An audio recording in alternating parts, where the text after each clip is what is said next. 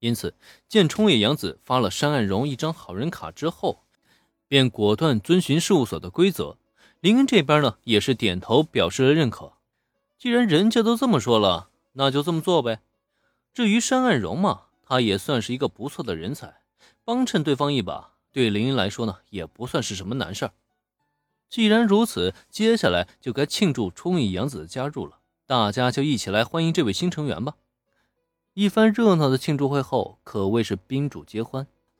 当然，期间西深井纱织呢也没有忘记向林恩报告，最近下午茶乐队的人气呢已经越来越高了，是时候该发布新的作品了，进而吸纳更多的粉丝关注和支持。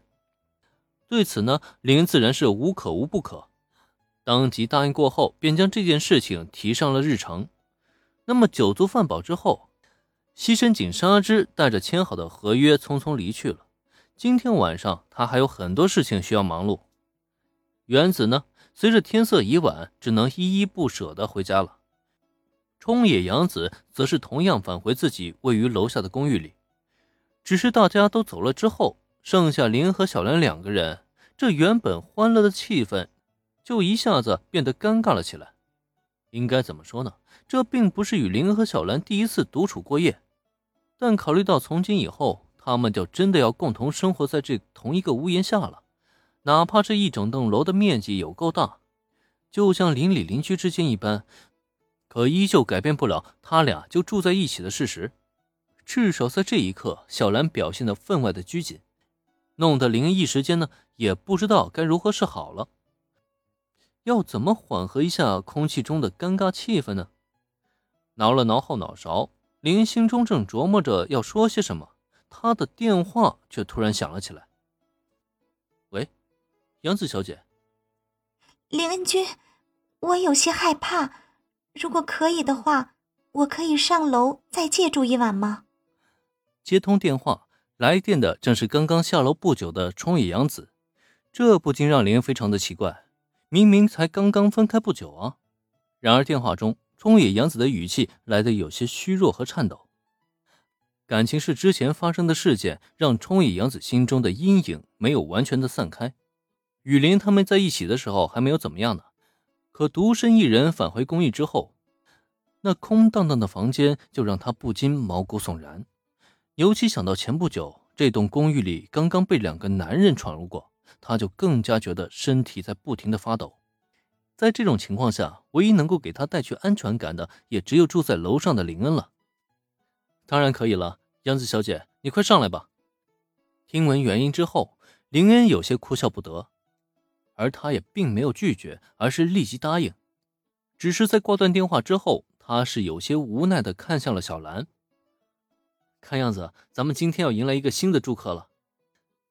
虽然冲野洋子的到来是打断了林恩和小兰的独处，但必须要承认，随着他的出现，原本空气中尴尬的气氛却一扫而空了。尤其看着两个女孩一起逗弄三只可爱的小猫咪，这样的一幕就不禁让林恩产生了拍摄留念的心思。不过最终呢，他也并没有将这一幕留在相机中，而是趁这个机会回到自己此前选好的房间。将打卡任务完成后所获得的特殊道具提取了出来。是的，没错，从解约书生效那一刻，林恩的打卡任务就已经宣布完成了。直到现在才抽出空闲，他才能仔细研究这个新的特殊道具究竟带来什么功效。随着路人眼镜被成功提取，林恩仔细观瞧，发现从外观上看，这就是一副平平无奇的黑框眼镜不过，在将这副眼镜戴上之后呢，效果这么神奇的吗？通过面前的等身落地镜，令人惊讶的发现，镜子中原本帅气逼人的自己，竟然在这一刻直接变成了一个毫不起眼的路人角色。一双炯炯有神的眼睛被镜片完全遮挡不说，那充满立体感的脸颊轮廓，也在眼镜的效果之下变得毫无特色。在察觉到这副路人眼镜的具体功效之后，林恩顿时惊喜连连。毕竟要知道，如果不是为了带着青衣妹子们登场武道馆，去完成当年未曾实现的遗憾，他肯定不会选择抛头露面当偶像的。平静的日常生活他不香吗？而现在呢，有了这副眼镜之后，他最大的顾虑已经彻底消失了。反正从今以后，他无论怎么出名，只要将眼镜一戴，就会瞬间化身不起眼的小透明，哪怕走到大街上，也不会有人认出他的身份。